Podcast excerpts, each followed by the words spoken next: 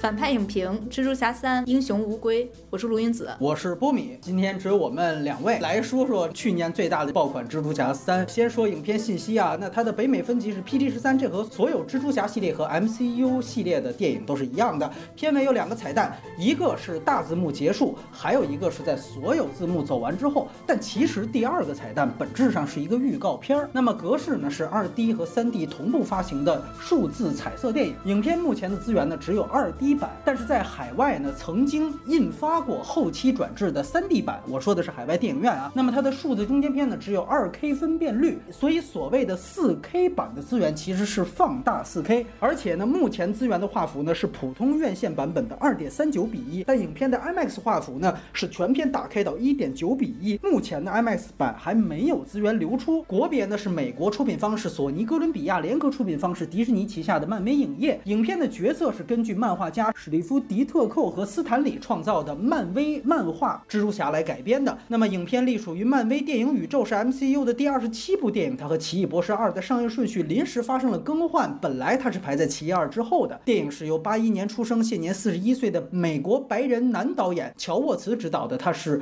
MCU 第一位连续执导同一系列三部曲的导演。那此前的《钢铁侠》、《美队》、《雷神》三部曲，甚至《复联》四部曲，都不是由同一位导演完成的。而更早以前，乔沃沃茨还指导过和 DC 没有关系的恐怖片《小丑》，我们在《英雄归来》那期长节目最后也介绍过。影片的主要制片人包括了漫威影业的掌门人凯文·费奇，不过《钢铁侠一二》的导演也参演本片的乔恩·费如并没有挂名监制。剧本是由两位白人男编剧完成，分别是克里斯·麦克纳和埃里克·萨默斯，他们都是荷兰弟版两部前作的蜘蛛侠编剧。前者呢还写过罗素兄弟成名作美剧《废柴联盟》，后者写过漫。漫威的另一部电影《蚁人二》的剧本，俩人呢还都是 DC 版的乐高蝙蝠侠大电影的编剧。主演方面，先说此前公开的演员，那么第一主角当然是荷兰弟。汤姆·赫兰德不算客串呢，这是他第六次扮演蜘蛛侠，他也成为饰演蜘蛛侠最多的一位演员了。而女主角则是他现实里以及银幕中的女朋友赞达亚啊，去年赞达亚也刚演了《沙丘》。而延续前作的演员呢，还有蜘蛛侠的好基友雅各布·巴特朗啊，这是一位夏威夷裔的原住民演员。钢铁侠的司机兼保镖哈皮·乔恩·费茹，他也是钢铁侠和真实版《狮子王》的导演。梅婶儿的扮演者仍然是梅丽莎·托梅，以及还有从上一部《英雄远征》就回归的《号角日报》的主编 J.K. 西蒙斯，另外还有《复联三四》与蜘蛛侠合作过的奇异博士卷福康伯巴奇和他的助手本尼迪克特王。而新加入本片的演员啊，包括了老蜘蛛一的绿魔威廉达福、老蜘蛛二的章鱼博士莫里纳、老蜘蛛三的杀人哈登丘奇、超凡一的蜥蜴教授瑞斯伊凡斯、超凡二的电王杰米福克斯。其实还有一个超级英雄是漫威和。网飞合作的真人版剧集《超胆侠》的饰演者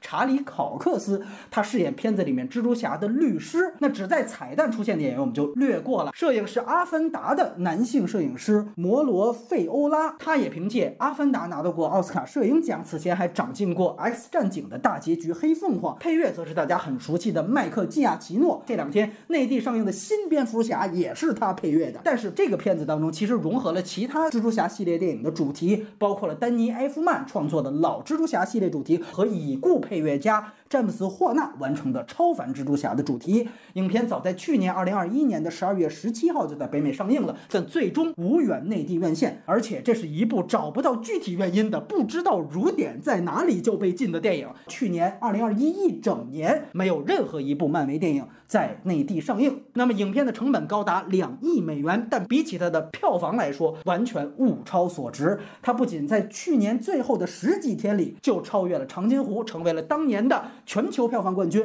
而且堪称疫情爆发两年以来让全球电影院死灰复燃的救世之作。它对于好莱坞乃至全世界电影的救世主意义，几乎相当于当年《无间道》之于香港电影。除了内地，那么它目前北美票房呢是七点九二亿美元，排在影史第三，而且还在涨，甚至这个数字超过了卡神的两部大作《阿凡达》和《泰坦尼克》。号仅次于《星战七》和《复联四》，而在全球，《蜘蛛侠三》的十八点七六亿美元是排名第六。但要注意，这将近十九亿美元是在没有内地市场的情况下积累的，而排在它之前的前五名全都在内地上映过，尤其卡神那两部还在内地上映过不止一次。所以，但凡蜘蛛侠三能在内地上映，那全球也至少是影史前三的成绩。而要知道，在它上映期间，全球仍然有很多国家和地区不断出现疫情反复影院关停的情况，所以这个数字是非常非常难得的。顺便说，全球超过十亿美元的有四十九部，只有三部没在内地上映过。那另外两部是 DC 的小丑和黑暗骑士，而很有可能 这个未上映的数字未来还会越来越多。那么，影片目前的二幺六零 P 四 K 杜比世界版官方中字资源已经出了，但有两个刊物要注意，一个是这市面传的什么无黑边版，注意那个无黑边它不是真正的 IMAX 画幅，只是裁切了左右两两边画面信息，反而更少，所以不建议下载。第二就是目前为止没有听说所谓加长版，因为它圆盘资源流出了，所以很多资源呢是把花絮的时长也算进去了，所以号称加长，但正片其实没有变化。另外就是蓝光和 4K 碟附带的官方中字也已经出了，只要你下的那个资源足够大，里面都是内封官方中字的，你现在也可以找到外挂字幕，这要远比大部分市面翻译，尤其是第一天根据枪版字幕修改的。大部分翻译版本都要好很多，但是我要特别提一个民间的翻译版本，就是由字幕组叫旺达幻视啊，他们翻译的那一版非常的不错。我对比了一下官字，甚至如果你要不介意那种接地气的翻译的话，那么我其实更推荐旺达幻视字幕组的这个民间版本。那其次就是官方中字了。那么这就是所有蜘蛛侠三的影片信息。下面我们插播最后录制的打分环节，我给七点五。我其实，在看的过程中，我是有两三次接近于泪目的。嗯，当然，这个是积累了我二十多年的观影和漫画的体验，去给到的这样的一个感受。然后，我也认为这是荷兰蒂版蜘蛛侠三部以来最好的一个片，也是复联四之后最好的一部漫威电影。首先就要推荐各位漫威粉丝和美漫粉丝去看了，我觉得你们不会失望的。我也推荐新一代的年轻观众，我说新一代是没有接受过二十多部 MCU 的这，其实这种电影不也就是给十几岁孩子看？零零后的话，那就是老版他们都没看过，应该是。这是统治过去一。一个时代的电影，它最后的一个走向了，可以说，它以后它这套汤啊，它一定会换汤包了。我给六点五分。现在在大陆的这个口碑其实是低估它了，在北美那个 m d b 是八点几分呢，可能又是太高了。所以我觉得取一个中间值是比较合适的。它所创造的后疫情时代最现象级的这个工业意义，我觉得是。不容抹杀的复联系列的精髓，在复联一第一次完成了单体英雄的集结。这个集结的概念是把整个好莱坞大片儿推出了一个新玩法。那这一次又把这个玩法升级了一次，怎么样把？一个重启的负资产变成一个高概念，人家就是第一个玩出来的这个概念。无论在我们现在是不是被剧透的情况下，它本身所起到的这个工业意义跟作用，以及最后的效果都不容抹杀。而回到电影院本身，我接下来会不断的重复一句话，那就是能先把电影院保住，这是最重要的。无论它里边卖的是什么类的电影，而且我觉得这个电影它再快消品爆米花。但它没有到那种连个电影都不是的那种地步。世界上百分之九十五的电影都更连电影都不是。除了云子推荐的以外，就是你路人，你可以去看一下，就后疫情时代真正掀起影响力的电影到底是什么样子。它也是流行文化的很重要的一部分。我接下来呢就开始剧透的聊了。外延环节呢，对于前作，其实我们在荷兰弟的第一部的长节目的最后就已经盘点过了。但是更重要的是，我们在外延环节也可以聊聊未来，无论是。是索尼这边还是 MCU 那边的发展和接下来情况的一些展望。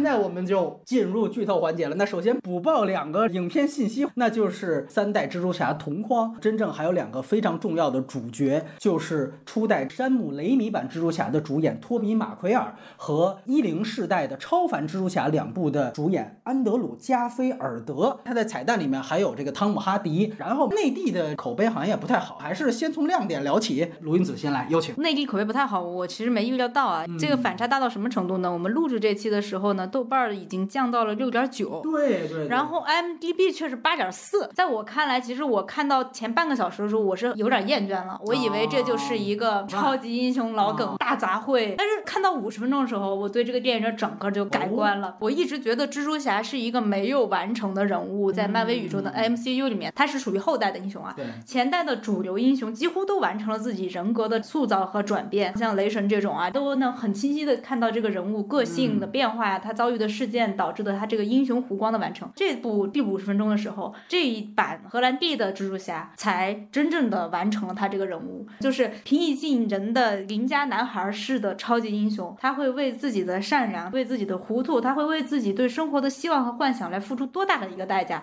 这个终于在第五十分钟的时候，梅姨死了吗？在这一刻完成这件事情之后，我们就非常想知道他之后会发生什么。所以两个半小时的时长，我看到最后我一点也没有觉得长。虽然中间我相信有一些为了凑够三个蜘蛛侠同框，编剧和导演就忍不住要搞一些梗出来，但是我真是觉得看到最后非常值回票价。虽然我们都没有付这个票钱，对我们没有导演，我们欠你一张票钱。对，尽管我们在大荧幕上也看了二十多部超级英雄电影了，这一部依然带给我们关于什么是英雄，关于在这个时代里面成为一个好人，在混乱中维持自己的初心到底代表着什么，大家还是会有新的看法。第二我最大惊喜就是在这个细节当中看见非常有感情的演员回归和圆满。我最高兴看见绿魔，而且威廉大夫又重现了快二十年了之前演绿魔的精彩表演，就是对着空气演两个人，而且他真的没有怎么变。包括我们看见杰米福克斯的电光人，包括我们看见那个章鱼博士，更更包括我们看见托比马奎尔和加菲的出现，非常真实的体现了这两个人物就岁月留在他们身上的痕迹。其实他也可以选择特效，我让托比马奎尔显得年轻一些，也许更符合观众对经典版的蜘蛛侠的面貌。但是我们看见的真的是个中年版的人了，他有四十五岁啊，对千帆过尽的感受，包括他跟别人聊起他的感情，他也有那种就我经过了很多事儿，当时看见这些我就没办法，心潮澎湃，情怀杀呀，不能抑制的。尤其是当加菲说他那个世界的 MJ 死了，我就知道在片尾导演一定要满足他这个遗憾。结果果然他最后就接住了这个世界的 MJ，在那个场景下，没有人知道他内心的情绪翻腾，完全靠脸上的表演来体现，也情节了。包括荷兰弟最后想杀了绿魔，你就知道托比马奎尔会过去接住那东西，他一定不能让他杀了病魔，因为他人生所有后来的痛苦都是从病魔死了之后，一切无可挽回的走向一条毁灭的道路。他接住的时候啊，表演的非常好，完全靠眼神，包括喜剧和悲剧的平衡，英雄史诗和日常细节的平衡，我觉得做的都非常不错。更好的是呢，我觉得赫兰蒂，中网有很多人骂赫兰蒂演的不好，好像以前觉得他演的挺好的似的，我觉得他以前演的好糟糕。但这一次他在中间梅姨死了之后，他说的这一段长台词，表现他心路的历程的一个巨大变化，我觉得他那一段表演的比在他同龄演员当中算非常非常好，那段台词也写的非常好。这个片子就是总结来说是又满足了我们很多回忆杀，又看见了很多老演员精彩的表演，我们又看见一个年轻演员真的在超英系列中实现了自己一个完全的成长。就是作为演员，你很难在超英系列中实现自己作为演员的抱负和成长。但是真的，赫兰蒂这次做到了，就是我们可以相信他在未来的岁月里面，就是哪怕他不演蜘蛛侠了，他也会是一个不错的演员。他走上了这一条好的道路。赞达亚这些年的表演我也不用说了，但是他这次戏份不多嘛，但是还是很不错的。我是觉得这是一个让我非常满足的，又有泪点又有笑点的，长度也非常合适的，情怀杀也非常到位的。看完了可以理解他为什么会点燃除了中国内地以外的全球市场。这不仅是二十六部 MCU 电影带来的回忆和感动，包括钢铁侠未出场的出场。对于中国观众来说，从小时候看见托比马奎尔那版蜘蛛侠到现在的整个岁月的一个回顾，对于我们来说，我们第一次在大荧幕上看见超英，我如果没有记错的话，就是托比马奎尔那一版蜘蛛侠吧。那个是我真正的童年回忆啊，所以看过来我真的觉得特别好，特别开心。瑕不掩瑜就是瑕不掩瑜，我还是会给他一个比较好的一个分数。因为我们知道这几年漫威所遭遇的最大的争议，无非就是说它不是电影，说它是主题乐园。但是我觉得非常讽刺的是，在疫情爆发以来，整个电影院可以说是百废待兴的时候，恰巧是一个漫威电影，实际上是几部漫威电影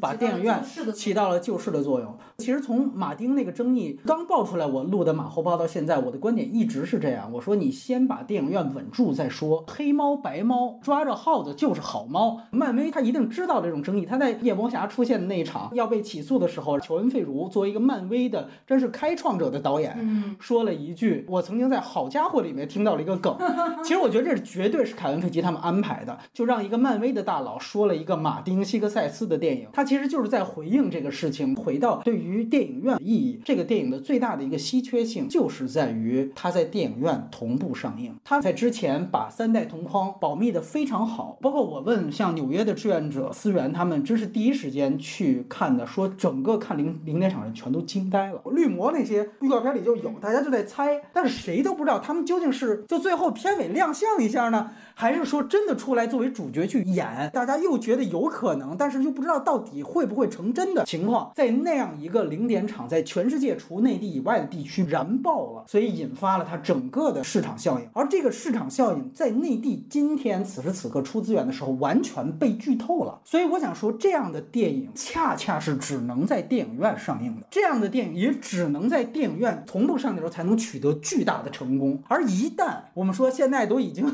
距离上映已经过去了三个月之久了，所有的内地漫威都已经被剧透的情况下，你知道它最大的高概念，它没有任何惊喜感，你看到当然是满满的缺点。其实每一部漫威电影，你要细抠剧情，硬伤可都是我们一个小时一个小时的谈过的。但是呢？为什么原来复联三四那些片子硬伤那么多，但是当时的豆瓣口碑跟 M D B 的分数是一样？很简单，因为那个时候我们是同步在电影院享受这个时刻的，所以在这个情况下，要不然真的能做到就是完全屏蔽。当然，这个对于我们媒体工作者不现实，那只有这样极少数的人，他可能还才能获得这个惊喜。但是你在电脑上看，甚至你就是在电视上看、投影上看，这都没有办法跟零点场的 IMAX 的剧目去相比。所以我觉得那一刻全球同此两热的感受，恰恰证明了这个电影它只有在电影院成功，而且确实就获得了成功。但同时，一旦脱离电影院，一旦脱离那样的一个时机，那个口碑就落下去了。你当然从缺点来说啊，这是潮水退去，你看谁在裸泳，缺点能更明显。但你别忘了，前二十七部大家可都是在潮水当中一起去看的，全球一个大浪潮，这都是两面性。但首先说的就是它这个高概念只能放在电影院来做，而且结合的非常好。就像甚至我们在年初的《黑客帝国四》跟它在北美是同步上映的，结果一个天上一个地下，无论是口碑还是票房，当时其实就说过嘛，你现在大家已知的三代同光就卖这个情怀梗，但你别忘了，《黑客帝国四》也在卖情怀梗。这个片子当中，索尼 Q 自己，加菲里面提到了自己是两代蜘蛛侠夹击的这种尴尬，对他其实就是在说超凡蜘蛛侠系列嘛。你去看看《黑客四》也在 Q 自自己，什么华纳片商直接的台词就在里边写出来了。但是同样是情怀梗，当时就说了，《黑客四》作为一个移动互联时代，你本可以大有作为，但是你拍的是一片稀烂，反而是蜘蛛侠这样的，这才是一个冷饭的概念。但是居然这样的一个炒冷饭被他做成一个高概念，你哪怕想出这个高概念，哪怕让他玩三代同框，这本身的加分项不能因为你现在被剧透了就把它抹杀掉。那我们去想想这个概念为什么其他系列做不到？那他敢为天下先，不应该因为你知道这个梗了，他就应该被抹杀一样，在内地上映不了。其实我们现在都看到成片了，不是他自己的原因。而且我得说，就是加菲那个出现设计还是有巧思的，因为我们都知道托比马奎尔是最后敲定的。缺点部分我们会谈他的后半部分的所有的仓促的情况，都是因为之前没跟托比马奎尔谈拢，而且是补拍，大量补拍。其实说白了就是原来只有加菲回归，在这个情况下，托比马奎尔的戏份可能有一些脱线，但是加菲的那个回归，其实那个设计感是非常漂亮的，就是好基友画了个圈儿，因为那个时候梅婶死掉了，所以蜘蛛侠在这个暗巷暗巷当中失落的在走。大家肯定都觉得这个就是荷兰弟，所以那个确实就是把很多人骗到了。完了，他跳进这个圈儿，其实就是打破次元壁嘛。嗯，跳进这个圈儿，一摘头套，那一刹那确实做的非常非常好。当然，托比马奎尔的回归，这只是一个顺其自然，但他也给了一个相对不错的设计嘛，就是他其实是便服，整个这个高概念的完成，把这个宇宙概念就升级到了另外一个，变成了所谓多元宇宙了。说到重启啊，郭米讲的是这种工业上的设计，包括让他们三。三个演员同框，这都是工业上的实现。对但对我来说，这个片子最大的一个重启是蜘蛛侠这个人物的重启，他终于在荷兰弟身上完成了。为什么我说他到五十分钟的时候他才完成？因为他终于说出了那句最重要的台词儿：能力越大，责任越大。他依然是一个邻家的冒冒失失的、有点小自私、有点小可爱的这么一个男孩，经历了巨大的天翻地覆的变化，终于领悟了一个非常简单但是沉重宏大的道理。那个时候说是最对的。对，而且后半句还有个接梗，设计的都非常漂亮。当他们三个在一起的时候，你就知道他们三个一定会说，哎，他们三个就说了，但是他们三个就说出了各自不同的意义。很多年轻观众，我觉得他们打低分儿，就觉得蜘蛛侠这个圣母婊把自己亲人坑了，才知道擦屁股怎么着。嗯我感觉是。哎，你没看过托比马奎尔那版？他一开始就坑了，我跟你讲，那个蜘蛛侠是个更有缺陷的蜘蛛侠，这个还是一个更加单纯的孩子，他是真的为了去做好事儿。但是从此我也看见，就是说整个社会舆论环境对于超级英雄人物的批判的收紧。你现在要是用托比马奎尔那版，没有人会接受那样一个蜘蛛侠的。但是对于我们这代人来说，哇，你就看见这种概念的重启，这个人物的延续，在内地的情况，我觉得有好有坏。你说，如果第一时间不知道这个片子最大的高概念口碑就不行，恰恰证明了它是快消品的话，我非常同意。但问题其实就是，几乎吧，所有好莱坞电影都是快消品啊，大哥对，它就是得在全球电影院那第一刹那去看到。第二，大家确实带有一种对当时没有上映的怨念了，也不怪这个电影本身。好莱坞真的是每一次重启，大家都觉得炒冷饭，但是只有他们想过说，哎，我操，我在这次重启的时候，我能不能把原来曾经废弃掉的那些版本给加以利用？这个把它变成一个最高的高概念，当然也有条件允许。首先，它的跨度是二十年。现在我们这一批八零后的观众，我们是看着托比马奎尔那代，我们小时候的院线经历，说白了就是蜘蛛侠系列，我们是看着它一遍一遍重启。对，不是看着它长大的，看着它一遍遍废掉的。对对但是现在我告诉你，废掉的人没有真正被浪费，对我没有把它捡起来。这个高概念确实，那为什么古墓丽影没有想到，侏罗纪敢死队没有想到，生化危机没有想到，只有这个就真正他能够做出这个系列，他就是用好了这个高概念，包括平行宇宙那个动画片儿，当时也很成功啊，也给大家有了那样的一个期盼。其实那个时候他们就想过说，要不要让他们仨都来配音，但当时索尼就说，如果来配音太浪费了，所以我们就先放一放。但是那个平行宇宙已经把这个概念抛出来的时候，大家在这部出现的时候也不会觉得扯，有那么一个预热。这个时候真的把这个老梗抛出来，我真不是马后炮。大家如果还能去找一找聊平行宇宙那一期的标题，我们当时用的就是我说真正的平行宇宙就是托比马奎尔、加菲和荷兰弟同框。我觉得索尼特别有意识，是他知道平行宇宙嗯，的影响力。杰米·福克斯最后给打倒了之后，开始跟加菲唠嗑儿。哎呀，我看你是个皇后区出身的，啊对然后又喜欢帮助穷人，我还想你一定是个黑衣人呢。然后加菲说：“哎呀，不好意思，我不是。”然后杰米·福克斯说：“我也觉得不用道歉，在哪儿肯定有一个黑人蜘蛛侠，那就是为了去勾那个嘛。”是的，是的，是的所以，所以我真是觉得什么叫一种工业思维？其实我们想想，杰米·福克斯现在啥身价？一定要把他薅过来，其实是为了什么？你要付出这么大代价？这些都是整个工业思维在他全盘棋的考虑下，我花这个钱，我费这个劲儿，我到最后一刻我拉着托比·马奎尔不放，我都是为了完成这件事情。就漫威在他的宇宙，就是我们一直在说连宇宙这个概念嘛，他在连宇宙的概念到这一步又有了一个新的提升，就这个梗他摆出来了。而且它起作用了，这一点是不容抹杀的。而且真的就像罗英子刚才说的，就原来我们在聊一的时候，你回去听一七年的节目，你其实就可以听到托比马奎尔是一直要拍四的，后来就因为片酬原因就腰斩了。非常大的一个原因就是因为原来像这样的漫画电影，大家缺少规划，但是到这一步，剧情也许确实不如原来精彩，但是他看到的就是他的工业布局。英雄无归结束之后，无论他往哪边走，这个系列仍然还会有巨大的商业价值。大家也知道，蜘蛛侠这个角色一直是处于索尼和迪士尼的拉锯战争，包括中间还插着。曾经分手过，所以这两家大公司何等老奸巨猾，他们在这一部里面都是各自存着自己的心思。但是我觉得也是我们影迷的一个幸运事儿，就是他们真的商量出了一个办法，哎这个办法真让这一代蜘蛛侠，你以后专门去拍单个也行，也行，你在 MCU 里面露露脸也没行。错没错没错。这是这个巨大的进步啊！在现在这样一个全球院线寒冬的时候，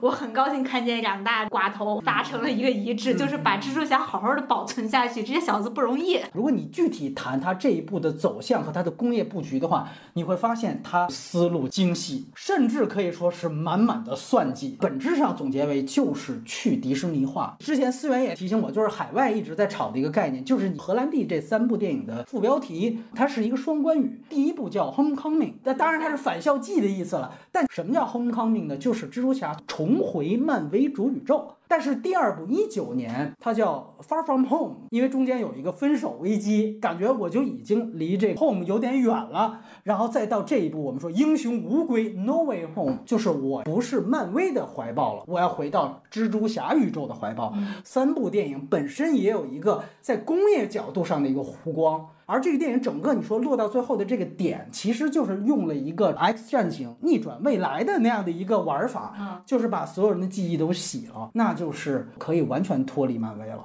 如果接下来再爆出一新闻说索尼跟迪士尼又分手了，那一点问题都没有。然后与此同时，别忘了它第一个彩蛋是什么？是跟毒液二的彩蛋联动，也就是说毒液。回到了蜘蛛侠的一个宇宙，因为多元宇宙已经玩出来了嘛，肯定是接下来蜘蛛侠跟汤姆哈迪就会变成一个。大家已经等这个对等非常主线，就它有一种我是工业上的、作者上的，甚至是厂牌上的一个非常大的动作，就是我跟原来的东西要割席，然后回到自己。但是并不只是我在工业上去吹它，它主线故事。也确实是在完成这一步的。对，当时鲁云子，我还记得你聊《蜘蛛侠二》的耳旁风的时候，我有一点特别同意，就是他完全的成功，就是因为消费了钢铁侠的死，一个精神爸爸的离去。但是我想说到这一步，你注意到真正钢铁侠的遗产无非两个嘛，一个就是那个方舟反应堆的那个机器，然后还有一个就是哈皮嘛，都是最后以离开为非常明确的标志。这个方舟反应堆，因为我们知道方舟反应堆就是钢铁侠的心脏，这个东西最后被章鱼博士拿到了，这一点它是开放式的，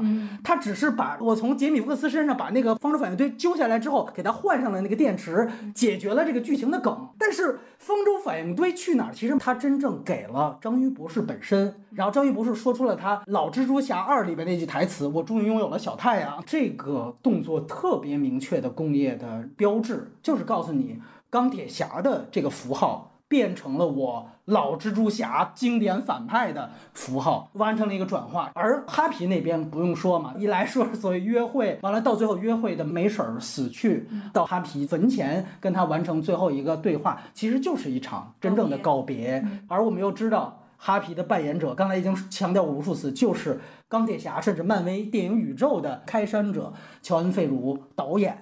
他在坟前的一段话，这个真的是有工业价值的一段告别，所以就真正完成了他离开了复联大家庭，回到了蜘蛛侠大家庭。但是最重要的一段戏，最后我听说是鹰眼美剧里面出现的一个梗，他们在复联四之后，为了纪念复联的成就，所以把自由女神像呢放了一个美队的盾牌嘛。对。然后你注意到他在最后跟老绿魔的打斗是在这个盾牌上完成的。然后他的打斗方式，你仔细看和美队三就是所谓的盾钢内斗啊，离婚内斗的那一段打斗非常的像。其实我觉得这个全都是在做告别，因为大家都知道荷兰弟版的小蜘蛛第一次出现在漫威宇宙就是美队三，最后他在美队的盾牌上打老绿魔，老绿魔又是第一部真人版的蜘蛛侠电影的反派，也就是三代八部蜘蛛侠的最早那一部的反派。然后老绿魔没有死，但是美队的盾牌从自由女神像上被摘下来了。这个是非常明确的一个标志，就是我告诉你跟复联宇宙的告别。但与此同时，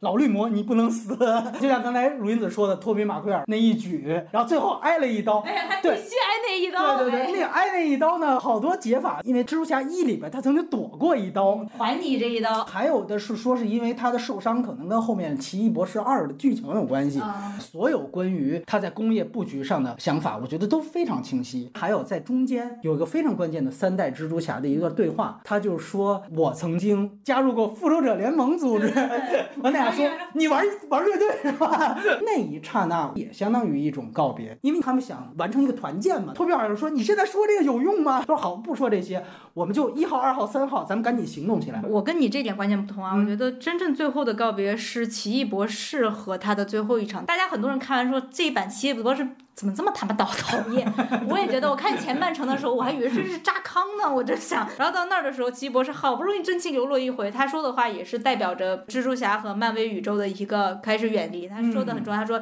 你要想好啊，我这个咒语施下去，所有知道你的人、爱过你的人，我们就都不会再记得你了。而他们经历的是什么事儿呢？就是整个漫威宇宙里面他们经历的所有事儿嘛。其实就是复联三四的事儿，我就忘了。回到工业上，就是说啊，那从此以后他就可以抽离出来了。借此我还要说一件事儿啊，就是我上一次聊那蜘蛛侠二的时候，好像我都批评过赞达亚，我现在要向赞达亚道歉。我觉得她是一个非常好的青年女演员，她演的是非常好的 MJ。你会发现 MJ，我们要说句实话，在托比马奎尔时代那个邓斯特再好看，她就是个肉蛋。你一下看见赞达亚到这一步，你真是发现，哎，这小姑娘是挺有种的。我最喜欢这一版的 MJ。复联四上的时候，我出过一篇影评，我说我对漫威宇宙未来不太看好，至少以前那个玩法是不能那么玩了，不能是一步步下来，最后大家一个大集合。呃，我当时看蜘蛛侠一二的时候，我觉得老子说的对，然后但是我看三的时候，我觉得哎，多少打了我的脸，人家还是在那个既有的玩法上玩出了新东西，这说明确实他们看到了更深远的未来。就这一点讲，我们真的要感谢铜锈满头的索尼，也要感谢市侩功利的资资本家。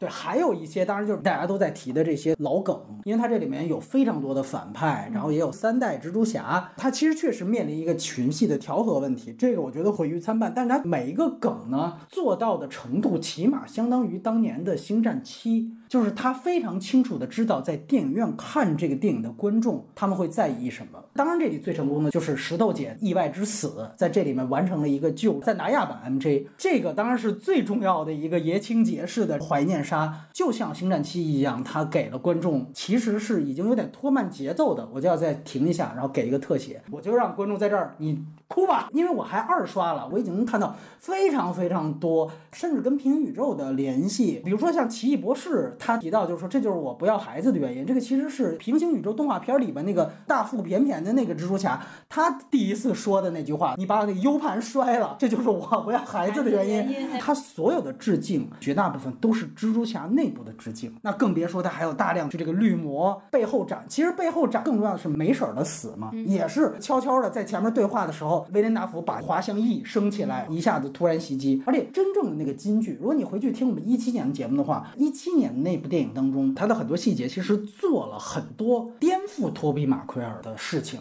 就甚至是否定掉他。当时也让梅婶儿还是谁说过，能力越大，但是它其实是一个反用。这种反用其实在第一部当中是非常明确，所以这就结合我们之前分析到他那个片名的变化，在第一部当中，他尽量的。贴迪士尼，而远离索尼宇宙。包括我当时分析过，荷兰弟坐在地铁车头，那个明显的是在颠覆蜘蛛侠二最经典的场景，就是在地铁的车头，当时托比马奎尔结了无数张蜘蛛网，在最后时刻把那个地铁车拦下来。对名场面。但是在荷兰弟的第一版的时候，他就让他坐在那儿，然后在那儿晃腿，你知道吗？其实就是这种完全颠覆。然后他大概说了那种，就是说，哎，其实我没什么责任，就他也用责任这个说了很多台词，但都是在反。所以如果说大家说这部电影没有人物的话，你不妨把荷兰弟的三部结合起来看，它其实有非常清楚的一个变化，包括梅婶儿的死，它其实对应的就是前两代蜘蛛侠都有一个人的故去。就梅姨的死为什么是钢铁侠死不能替代的呢？因为蜘蛛侠这个人物，他有他自己日常的琐碎的但是温暖的生活，正如他的外号，他这个。小市民生活，对，他是个哎邻家男孩嘛，好邻居蜘蛛侠，对，哎好邻居蜘蛛侠，梅姨的死才真正代表这种生活一去不复返了。钢铁侠也是个超级英雄嘛，是个超级他英雄，他的死是超级英雄应有的牺牲，对吧？是是那梅姨不是，所以其实梅姨的死在一开这一部一开始我就已经知道了，因为那个时候奇异博士说你的问题就在于你想又做 Peter Parker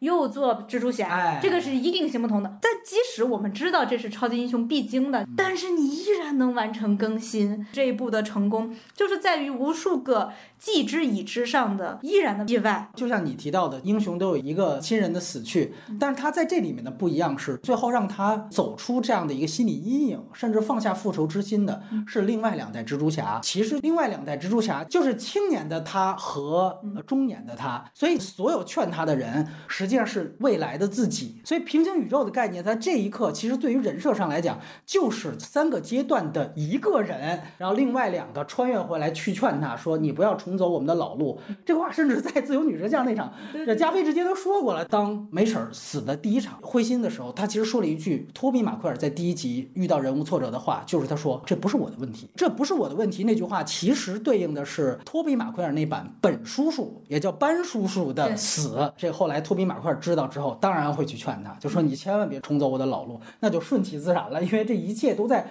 继续的上演，所以。确实，它不只是仅仅三代同框的一个老梗，它布局了非常非常多的跟之前的互动。这个互动就完成于我说的三代同框，本质上又是一个人。那这个成长最后完成就是童年的终结。所以我也回应一下现在大家说到的最糟糕的这个缺点，我其实部分同意啊，就是整个这个开启多元宇宙的这个梗，就因为你要上大学，你就直接导致这么大的一个事儿，这个大家觉得太儿戏、太扯。我觉得“儿戏”这个词用的特别准确，因为像荷兰弟，对，他就是个孩子。包括大家就说这个梗特别中二，对呀、对他就是个中学二年级七。岁对、他就是个中学二年级，他脑子没有那么大的想法。他原来复联四能完成那些举动，说白了那不是他牵头的，对他只是个参与者。真正到他的危机，他的危机就这么小。这个和我们之前第一部的时候去聊荷兰弟这一版的定性是一样的。而到最后，其实整个电影，如果你要说蜘蛛侠有成长，他终于明白了你要付出代价。他其实付出的最大的一件事，也是大多数超级英雄，比如说雷神，他们最终明白的一个道理，就是拯救世界不是一种荣誉，拯救世界靠的是自我的巨大牺牲。是的，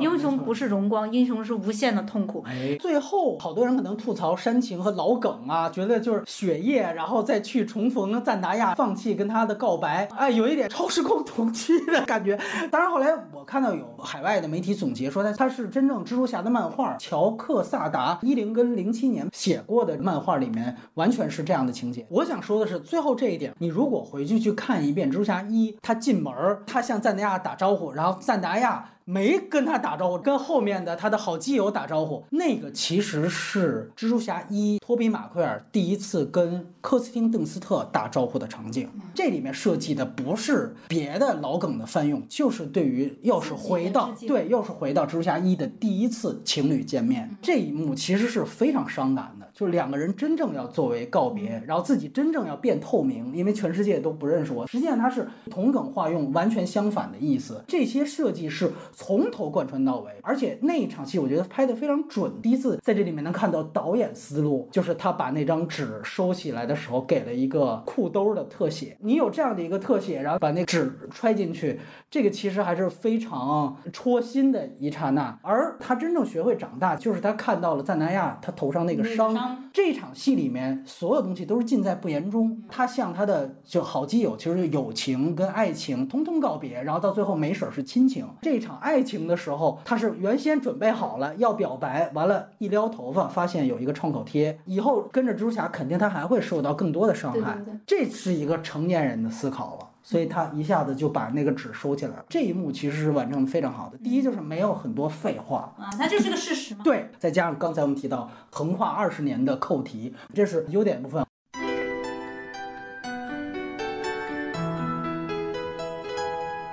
然后也来聊聊缺点。卢云子先来说说。其实这个片子看前面半个小时，我基本上想弃了，因为呢，它前三十分钟出现的老梗实在太多了。这辈子我看过多少超级英雄的漫画和电影被抹除记忆啊！果然，哎，这个咒语就他妈失灵了。果然，哎，我们看见了一堆老反派的出场，然后我当时就不想看了。剥除掉我们刚才说了很多好的情怀呀，这些那的，你最后发现其实就是这么回事儿啊！就超人电影的老套路又给你来了一遍。另外，这一次可能是太想去体现人物本身的成长了，它跟时代脱节的感觉又越来越强。平民的身影在这一部里面，除了蜘蛛侠和他的几个朋友以外，全部消失了。这完全是个架空的一个时代背景。从这个角度来说，它不是一个对超英片未来走向的一个好的发展方向。这样走下去，你还是要靠自我生态化法解决这个问题。于是你又回到了蜘蛛，又在消耗他自己。说白，蜘蛛侠在这一部里面为什么不让他们去死？除了营造蜘蛛侠这样一个人物设定以外，你就知知道他们以后还要出场，反而觉得余味是很淡薄的。看的时候还 OK，看完之后觉得哎，就那么回事儿。我其实是不太看好蜘蛛侠这个系列之后的发展的。我非常同意的一点就是刚才提到的整个它跟现实世界的脱节。我觉得这个电影其实是一个非常典型的，你看的越多，你越嗨。它对于路人是非常非常不友好的，哪怕比如说你跟我们同代人，但是你可能。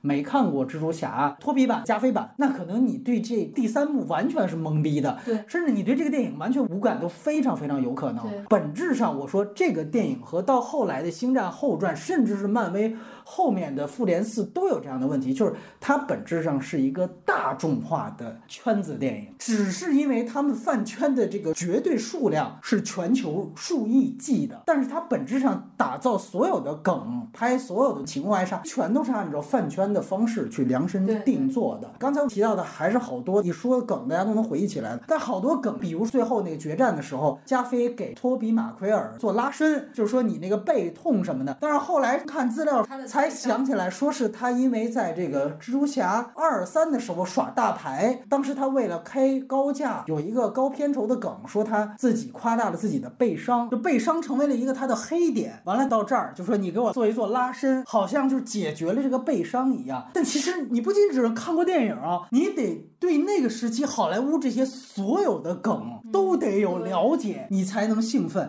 包括还有，马上加菲就说，他说其实我作为一个夹在中间的人，他的双关语，他是在说自己的超凡系列卖的不好，所以老托比才跟他说说你是 amazing，其实不就是超凡这个词嘛？包括甚至为什么管他叫彼得三？按说你按顺序不是应该荷兰弟是吗？说因为他是唯一一个没拍过第三季的，这些都不是电影当中的梗。都是电影外的花边的梗，你得吃透，你才能够看明白它这里面所有的梗。其实编导已经非常明白这些问题，所以他们故意在里面把信息透给观众嘛。就是他们在那儿做实验的时候，你不知道为什么 Ned 这个时候就冲过来开始跟大家闲聊天儿。其实就是为了腐兰了。你对你女朋友怎么着啊？你好朋友怎么着啊？其实都是为了引出来这两代蜘蛛侠身上他们的故事。那所以我们可以想象，如果你没看过这些电影，你根本不知道为什么加菲接起 MJ。就是那样一副，我靠，我人生圆满了。你也不知道为什么托比马凯尔坚决制止他要杀了绿魔。其实你托比马凯尔说了，我最好的朋友死在我的怀里。你要看了前两部，你才知道那对他那版的蜘蛛侠来说是多么重大的意义。看片的成本越来越高，越来越高。这个就是最早说漫画电影的问题，你不能要求所有人都看过所有的电影，而这个电影包括你提到奈的那个梗非常对。就如果是对路人来说，他没有这些前情知识，这段就是非常拖缓节奏的。这个电影大量充斥这样桥段，甚至你可以说整个第三幕对于这个电影本身的所有的戏剧冲突，好多都是起反作用的戏。哥仨在那贫半天，奈的做实验又贫半天，最后自由女神像还贫，这确实全都是拖缓。节奏，你打就完了。而与它相对应的，就是它这集所有的主线故事，实际上做出了巨大的牺牲，甚至是一塌糊涂的。最典型反派在中间干嘛去了？中间当然我们说威廉达福他很好啊，抖了一个知名 ID 梗，来了一个惊悚片式的反转，他们就离开了。但离开去哪儿了？干嘛去了？其实最应该解决的问题不是没有，就找这个奇异博士的盒子。他明明设置了一个麦克风，所有反派还不知道干嘛去了。而这个巨大。的机会成本就留给了刚才我提到的铺梗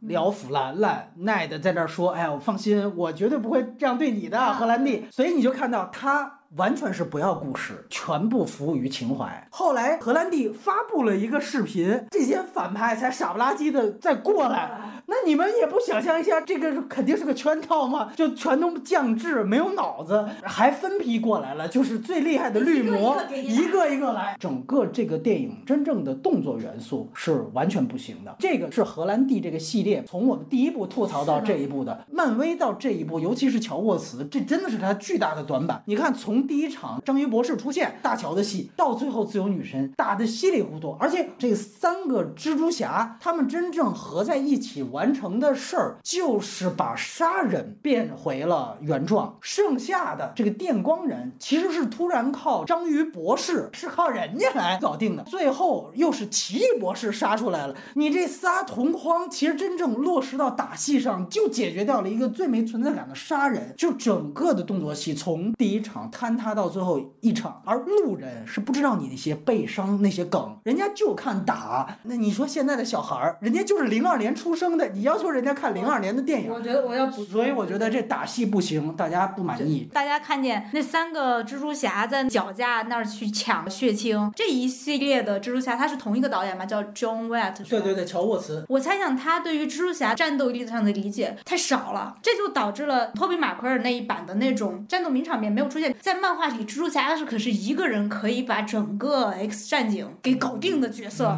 你这是需要非常多的想象力。但是很不幸，这位导演他就是丝喷出去，人荡起来，上蹿下跳，一直停留在这个阶段。所以到最后他打绿魔，然后他就开始抡巴掌，你知道吗？我虽然也知道绿魔老了是吧，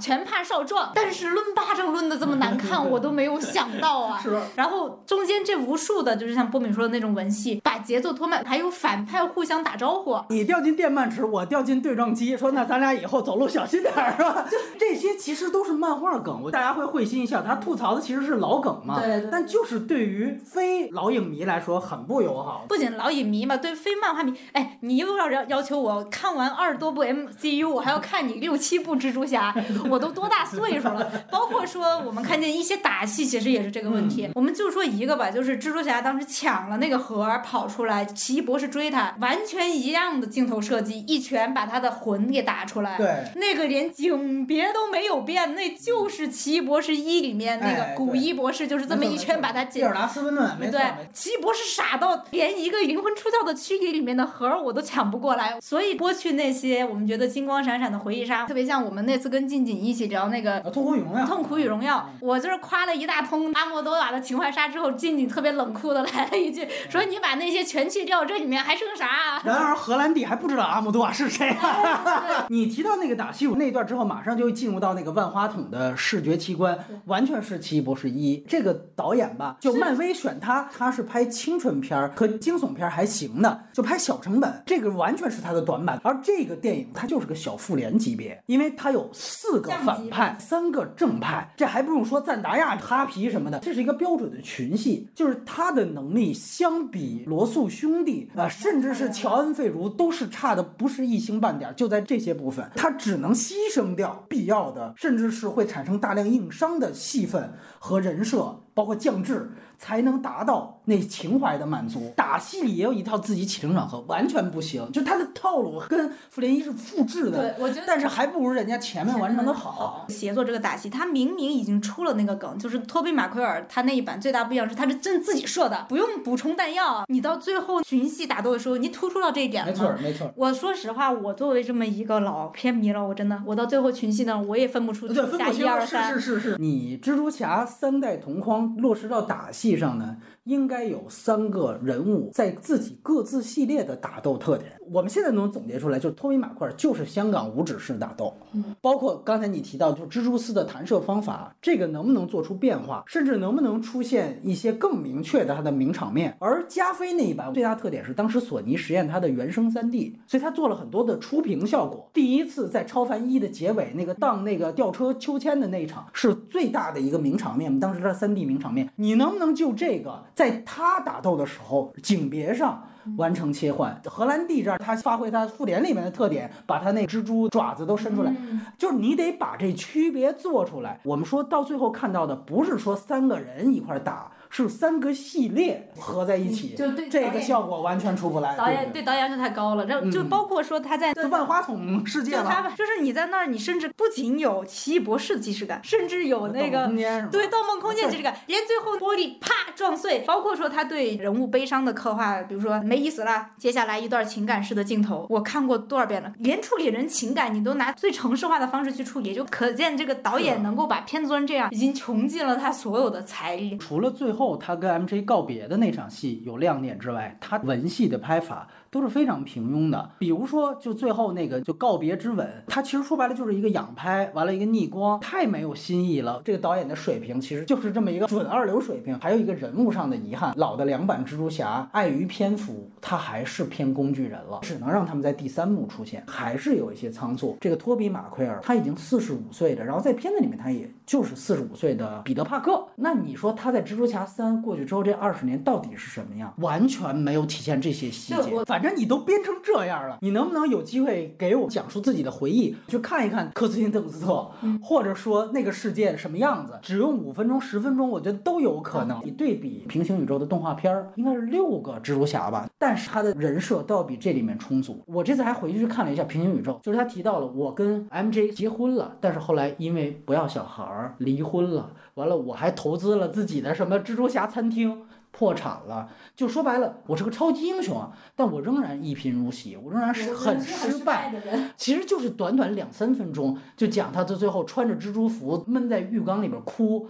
完了把蜘蛛服一脱，那中年的那个那个大肚腩一下子就崩出来了，你知道吗？我操，就这些其实都特别准确的给到了这样的一个人物。包括他第一次进入到了主宇宙，看到彼得·帕克二十六岁那死了，这个人怎么这么年轻？完了，他一摘头套，他是一个胡子拉碴的一个样子，和那个屏幕上年轻的蜘蛛侠鲜明的对比。他看似不像加菲那一版，他拥有了一切，但其实他更糟糕。就这个，才是一个人物，但你看这里面他也有这个意思，你看起来他说话都无精打采的托比，但是完完全没有体现这些细节，就是太仓促。所以你看到他那条线回归仪式上还没有加菲做的细致吗？加菲那儿呢，其实也是在用嘴说女朋友死之后我出手更狠了，我他妈也没看出你，就他出来说帮那个老太太清理蜘蛛网的时候还挺可爱，说白了就是还是工具人。完了就是两个最终。要的配角也是很有问题，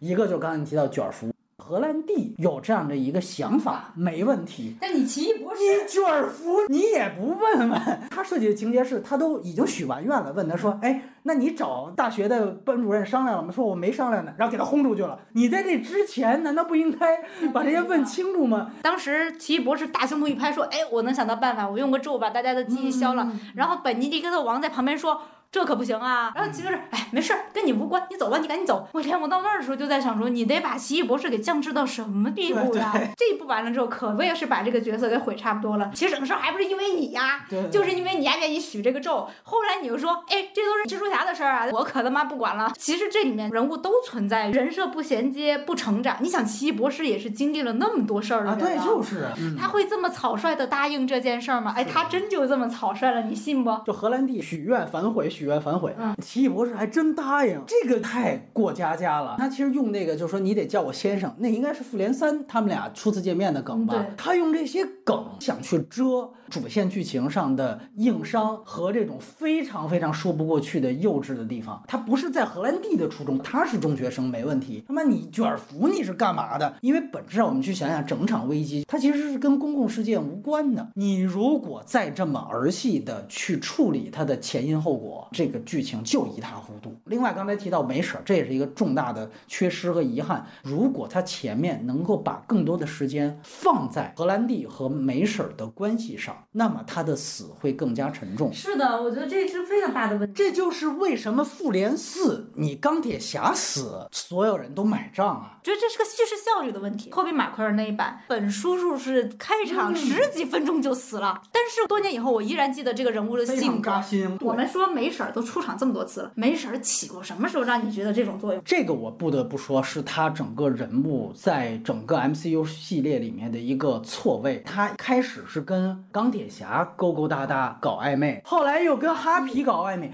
就他其实一直是一个性符号。你开场他其实是跟哈皮说白了一夜情。停了，对吧？完了，他们也以为从窗户进入的这个 MJ 和荷兰弟也是要准备发生关系，然后说啊，我什么都没看见，还在开荤段子。完了，到最后，你其实要完成一个本叔叔的功能，这个人物是错位的。而在这两场戏中间，你大量花的时间其实都是赞达亚的、麻省理工大学的，包括又去找什么奇异博士拼了半天，最后又车祸了。你所有时间都没有花在梅婶身上，而梅婶原来。又是一个肉蛋形象，所以最后他的死当然就是苍白的，他就只能我们说人设不够金句凑，把那个金句说出来，然后让这情怀硬扑。但说句实话，这个人物是非常可惜的，不是在于他的死不对，而是在于他死前你的铺垫不够。你想想这一期里面他都是些啥戏呀、帮他拿证书是吧？荤段子然后就坐在桌边唠嗑，注意安全措施这种什么的。他在最后死前说的所有遗言，就是本叔叔那场戏的所有话。你只有看过老版。你才知道这个时候他是多元宇宙附体呢，嗯，但他本身这个系列的人设就是巨大的错误，这次呢，他把所有的精力放在了塑造荷兰地板蜘蛛侠一个人身上，会让这些其他人物的错位和脱节显得不是那么严重。嗯。但是无论如何，他也脱节了，他整个环境就脱了，就包括说绿魔这个人物，如果不是威廉达夫那个表演，你会觉得他很荒诞。你发现他是一个戴着奇怪面具飞行器的一个分裂版的咕 你对现在的观众来说，不觉得这个设定很他妈可笑吗？是的，你看他上来就砸那面具啊，他当时那个造型、年代局限啊、时代眼泪，他确实比较特摄片。他的整个表演，你说咕噜这极其准确，因为整个所谓人物变化，包括什么人格分裂，一点新鲜感都没有。这个反派当然更是工具人，什么杀人、大蜥蜴，这都干嘛呢？典型啊，那场反派反水的戏，绝对是因为他写不下这么多人，所以写了一笔说大蜥蜴更愿意在货车里待着。你看他到后边，大家反水的时候，都有几个人物用不上。当时章鱼博士已经好了，那场绿魔反水，难道他不应该先打的时候帮着点儿蜘蛛侠吗？你干嘛呢？然后直接就被电光人一呲就没了。最重要是杀人，他是什么态度？你看他原来从最早的出现，他都是跟电钢人对着干的。因为我知道他在蜘蛛侠三里面他是有个女儿得绝症的这么一个梗嘛，你这里也没用上，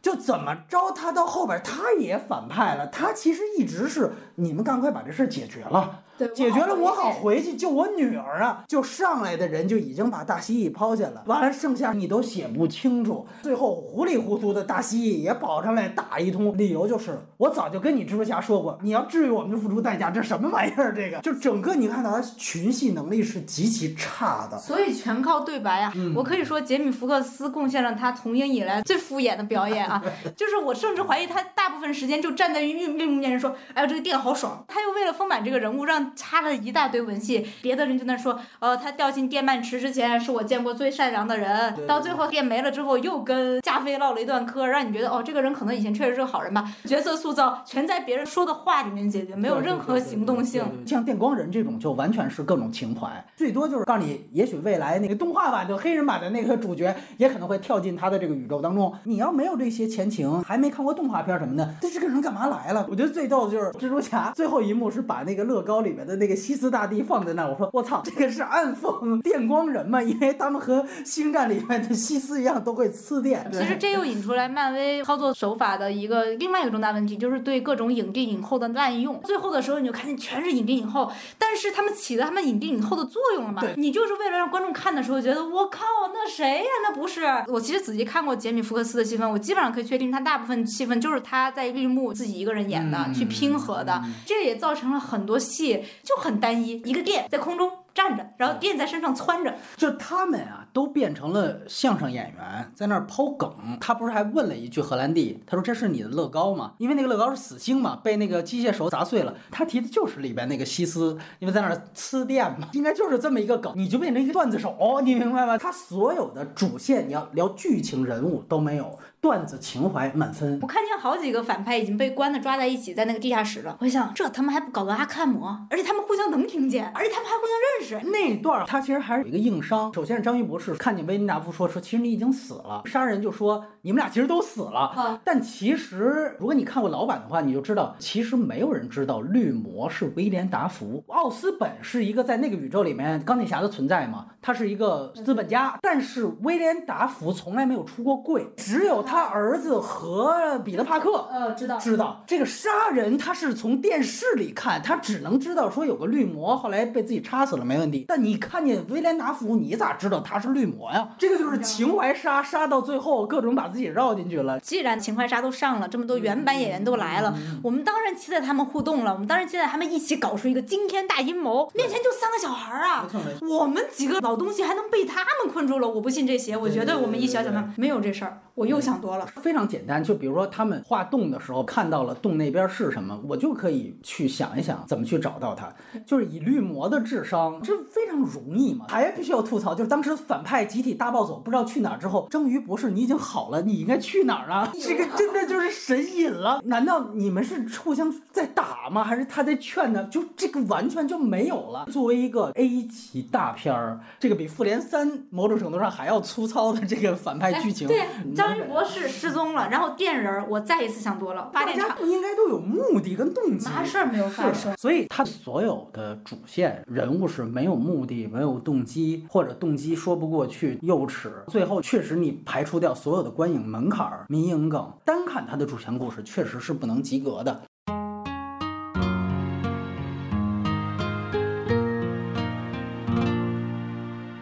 环节啊，就这次这个高概念展开一些很大的脑洞，尤其是鲁云子啊，你也算是漫画专家哈。直接一个问题，就你作为一个 DC 迷，这个要是说这么几代同框，这个玩起来，哎，是不是说会比它更加漂亮？我先给一个资料，我觉得几代蝙蝠同框啥意思都没有。其他几位演员，第一个是他们早就脱离了蝙蝠侠的印象，哪怕说起贝尔吧，就对中国观众来说是最有感情的，或者一代蝙蝠侠。但是贝尔后面那他演的东西，他自己的事业规划，包括说他甚至有这个人权的这个呃愿望，那早就跟蝙蝠侠没啥关系了。然后你如果只是为了实现同框，那就没有意义。你唯一有可能实现同框出彩的，就是把多元宇宙中蝙蝠侠的不断的变化能够呈现出来。哦但是那是建立在你正联这个框架是已经树立的基础上。那你看这个蜘蛛侠，刚才我们也分析过，他也已经是后复联时代了。对，但是你之前建立过复联呀。如果说没有建立过复联，这个故事一开始他找奇异博士完成这个咒语的事儿就没办法成立。但是我相信这个在漫画里边随便找个由头就可以嘛。动画片版的平行宇宙就是里边那个金病大西装那大胖子，说他就是因为自己什么妻儿车祸死了，他就搞了个对撞机，最后是绿魔把正常的彼得帕克滋到那个对撞机的那个光流里边，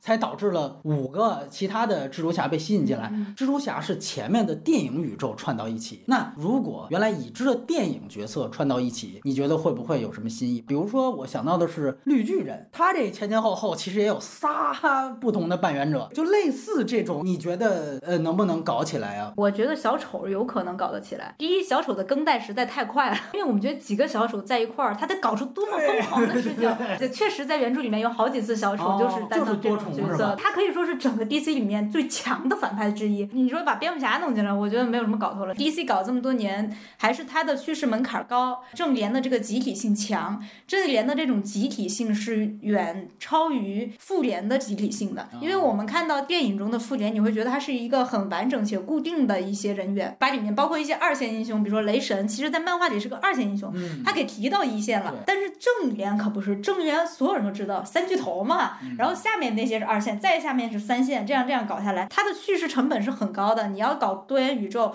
你连这个宇宙的事儿你都没搞清楚，这个宇宙里面你神奇女侠和蝙蝠侠和超人这三人的关系建立起来吗？嗯连这个都没有建立起来，你还想搞多元宇宙，做老梦去吧。我们回到整个这个三代同框概念，我接触到这个概念是平行宇宙动画片，大家都喜欢它，就是因为它完全是把漫画给复刻到电影上，它里面直接就有这种所谓穿书的情节，就是每一次大家介绍一个新的蜘蛛侠的时候，就说这是格温版蜘蛛女，然后就真的抛出了一个漫画书，然后开始在那儿翻页，是不是在漫画世界里面多元宇宙是比较常见的一种现象？当时出现的时候，它的主要功能是主要是什么呢？这个在六十年代以前是没有的。六十年代科幻黄金时代，那个时候大家就出现了这个想把多元宇宙啊、掷骰子吧，是吧？这种可能性。啊破次元壁呀、对这些融入到这个最新，因为当时漫画是最新的娱乐媒介之一吧，想把它融入进去，去丰富这些可能性，这是一方面呢。当时也确实面临一个问题，就是经典漫画人物的人设更新。DC 当时人物已经非常固化了，蝙蝠侠、超人大英雄来说，大家对他开始产生一种厌倦效应。所以新的法就是大家通过多元宇宙这个方式对人设进行更新，并且去为他设想更多可能性，比如说。对 DC 来说最经典的是超人的黑化。其实你如果看 DC 的话，你会发现，我靠，一百零几号地球，四十二号地球，那地球那地球，都是为了实现很多很多不能在主宇宙里面实现的一些幻想。其实就是漫威现在推出的那个 What If 的那种，假如呃省略号，这个是一方面，另外一方面，后来漫画作者们发现了一个更好的用处，就是它可以用来重启。这就跟 MCU 面临的问题是一样的，因为你随着后来你的叙事成本不断增加，到 DC 宇宙那个很庞大的英雄宇宙，每个人又都有前十，每个人都有自己的故事。更可怕的是，有些英雄人物已经迭代了好几轮了，比如说绿灯侠，他已经迭到第三代了，蝙蝠侠也叠了好几代了。你到这个时候，观众已经我要追上你这个。如果大家去看那个国内引进版的那种那种 DC 漫画，你发现下面尤其是大事件，每一页画的下面那个注释越来越长啊。对，就这种情况的话，他们也发现了，所以他们要不断的通过多元宇宙来更新。比如说，我来设计一个大事件，这个宇宙里面所有人全体穿越了，或者这个宇宙所有人全体失忆了，这个宇宙里面所有人全体死了，然后我们就穿到那个宇宙去啊，故事在这个宇宙重新展开。我可以修改很多人物的前史，但是这些重启很多时候不是成功的，因为它会失去老粉丝嘛。那包括像漫威里面也是一样，我们万达作为其实剧里面也有体现吧，它直接就是改变了现实，可以起到重启作用的。所以这在美漫里面已经是太常见、太常见了，过于常见。六十年代之后。经常用的一个方法，它更多还是因为商业原因和重新塑造人物的原因。只是说它这一次终于在电影宇宙当中呈现出来了，对吧？而且这次蜘蛛侠运用的特别好的一个，还有个原因是，大家只要对漫改电影有些了解，就知道这种人物和 IP 的迭代它是不可避免的。演员老了，演员太贵了，拍不下去了。对，因为他是第一个吃螃蟹的嘛。就算他把其他两个人工具化了，就算他没有塑造好反派，大家也会原谅他。你其他的事情再怎么搞，你就真的就是东施效颦。本来你这么搞是为了降低叙事成本，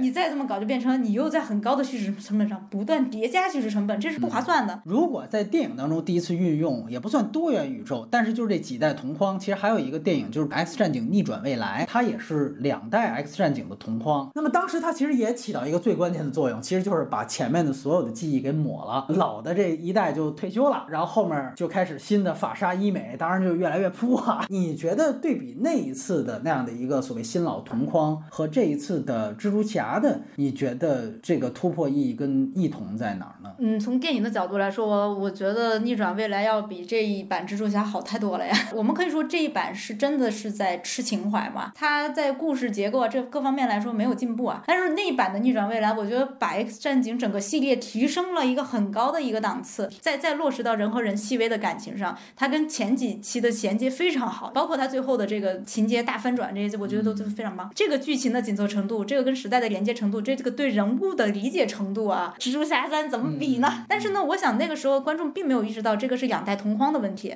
因为它没有经过重启，不涉及多元宇宙，它涉及的是时光穿梭嘛。这样的话，观众就会也好接受一些。今天我们是一个多元宇宙和三代同框的角度再回去看逆转未来，我觉得它在高概念没有这个玩的这么溜溜。当时他的。预告片儿就是法沙和因麦凯兰对脸的那么一个海报，那个直接给你就剧透了。我觉得从仪式感上，这个做的就比那个要强。就在整个同框这个概念，这个仪式感做的是拉满的。咱说这是三代，你那个你说到底不也就是呃修书和这个因麦凯兰那么一代的那么三部吗？超凡，当时我们说超凡从前怎么看怎么他是。拉垮的，但是实际上你你看到这一步，他反而加重了这仪式感，因为我有三代，而且加菲，咱实话实说，他这个蜘蛛侠不成功，但他后来演员还挺成功的，对，所以反而到三代同框时候，成为了一个很不错的人物。到这儿你会发现，其实最后大家拼的。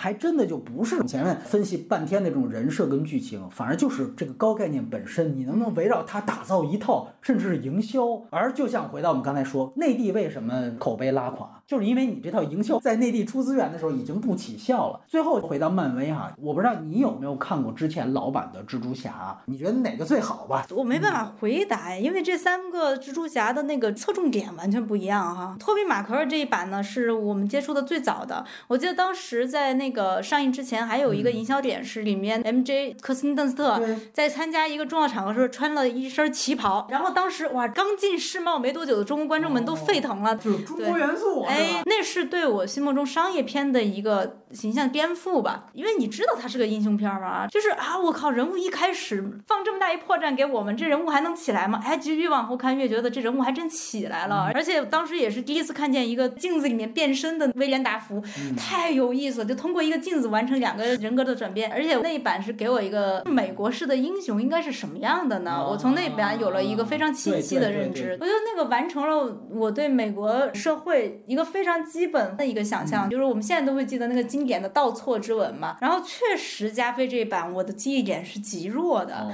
但是我印象中我看加菲这一版，我就觉得加菲演的真不错。托比马奎尔在演一个屌丝的刻板印象，但是加菲就很细腻的在演这个人物他的感情生活、他的纠结这些。但是由于他演的很细腻，由于片子节奏太慢，所以你真的作为超英片你就很难有记忆点。尤其对我来说，我当时已经经受过超英的洗礼之后，我当时看见 MJ 居然真的。摔死了，我就真的接受无能了，是吧？再见了。然后我们就到赫兰蒂这版，其实赫兰蒂这版到这一步之前，我都觉得他是小透明儿。所以到这一步他真正完成的时候，我才真觉得，哎，这一部里面这个作为一个孩子的的蜘蛛侠，作为一个真正的青少年人，嗯，他完成了自己的整个的人物弧光。下一步他应该走出一条不一样的道路了。所以这三部我真是觉得侧重点呐，各方面都不一样。但是我觉得蜘蛛侠对于中国观众或者对于我们来说的意。意义确实是其他超级英雄不一样的，他真的是一个普通人呀。包括我，我到现在还是觉得，大家说他为了申请大学怎么怎么着，你想想你自己是不是？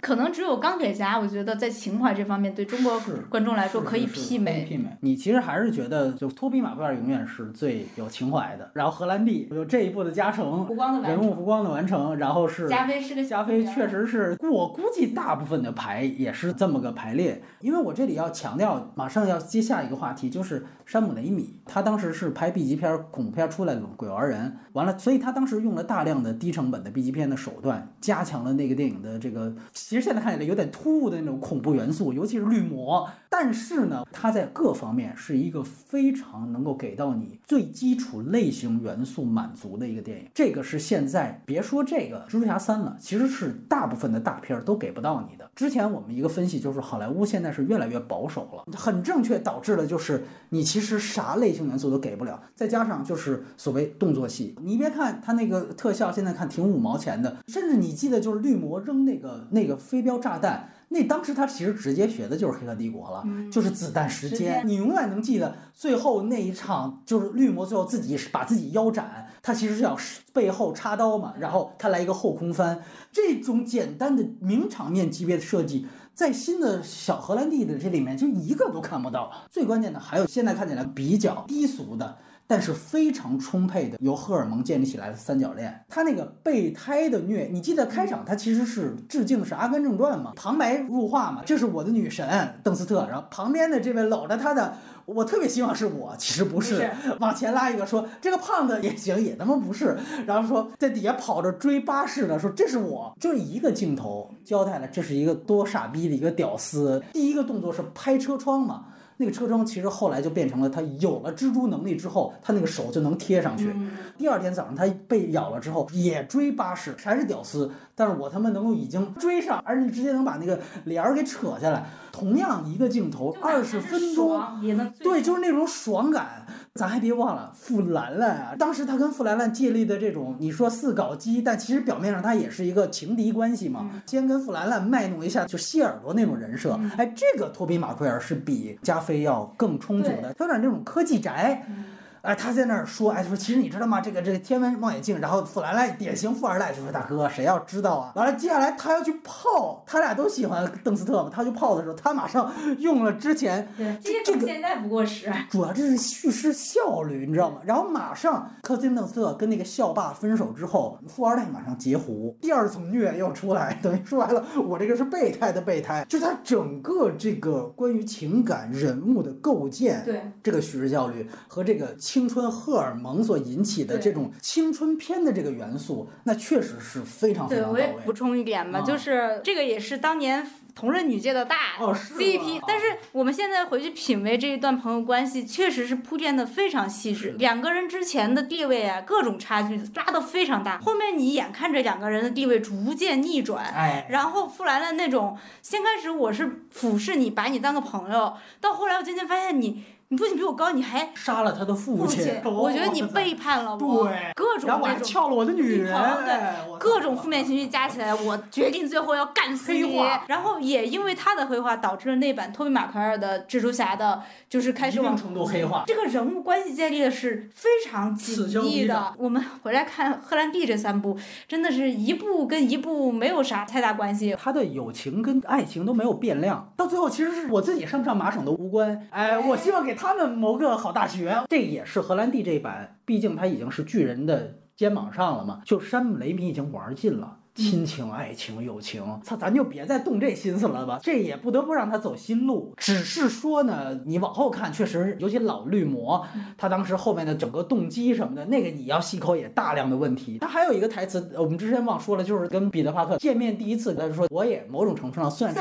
算是个科学家。最后再说一点，前两版的蜘蛛侠，刚才咱们提到那个本叔叔，他的饰演者克里夫·罗伯逊，他其实是个奥斯卡影帝。当时为什么就一定要这样的一个二十分钟戏份？我要一个老戏骨来演。我这次再看，最不掉价的就是那几场平民的真正的文戏的对话。我操，那比这里边水平高多了。我觉得荷兰弟唯一一个能跟他叫板的，就是迈克尔基顿的《秃鹫》。有一场跟荷兰弟的对话，就那是迈克尔基顿的表演高光时刻，剩下的真的完全没办法跟老戏骨去比较。就你提到的美国典型普通市民的对正常美国普世价值典。型的美国基督教式家庭，哎，包括他那个奶奶也是那种特别慈祥那种婶婶吴婶婶，哎，吴彦姝啊，就那种。包括其实就看里面客串了一个那个他那个黑全场开始卖票的那个，其实后来不断的奥斯卡拿提名的那个奥克塔维亚斯宾塞，就是隐藏人物相助水形物语，就当时他还只是一个客串的人，我操，真时代眼泪。然后。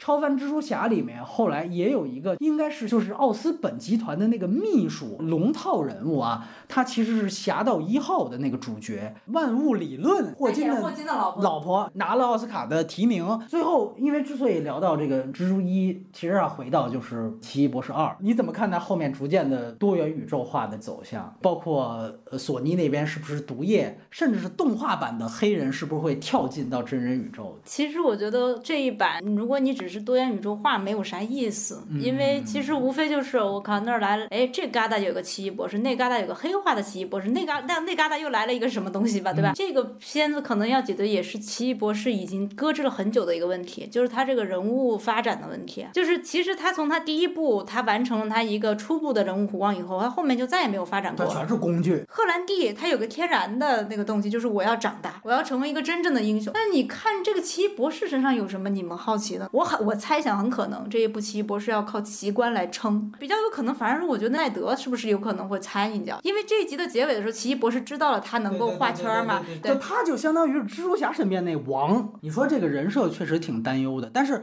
我还是回到嘛，因为是山姆雷米，我这次看，因为他最后不是就是这预告片嘛，我看到他那个黑化的奇异博士出来的时候，哎，我发现哎，这典型的是原来老派惊悚恐怖片儿的拍法，所以我倒是觉得他如果能把自己原来鬼玩人的那些元素，就像带到蜘蛛侠一二一样，能够。首先得被大厂允许放入自己更多的元素，反而我觉得他在类型片元素的期待，无论是惊悚感、恐怖感，还是包括刚才鲁云子提到的，就是打戏，你能不能起码比这个给力一些？对于打戏的期待呢，只要他能完成一场，只要能够超过当年古一，也就是蒂尔达斯温顿顿和麦叔那一场大战，你要是能够比那个稍微好一丢丢，我就觉得你已经值回我的票价。蜘蛛侠三这段，奇异博士跟荷兰弟打就已经有点过时了。如果你要是奇异博士二还是这个东西，肯定不行。所以就看山姆雷米能不能带一点新的东西。当然还加上就是我刚才提到那些脑洞，因为这一部嗯说了，它看似完成了一个割席迪士尼回到索尼，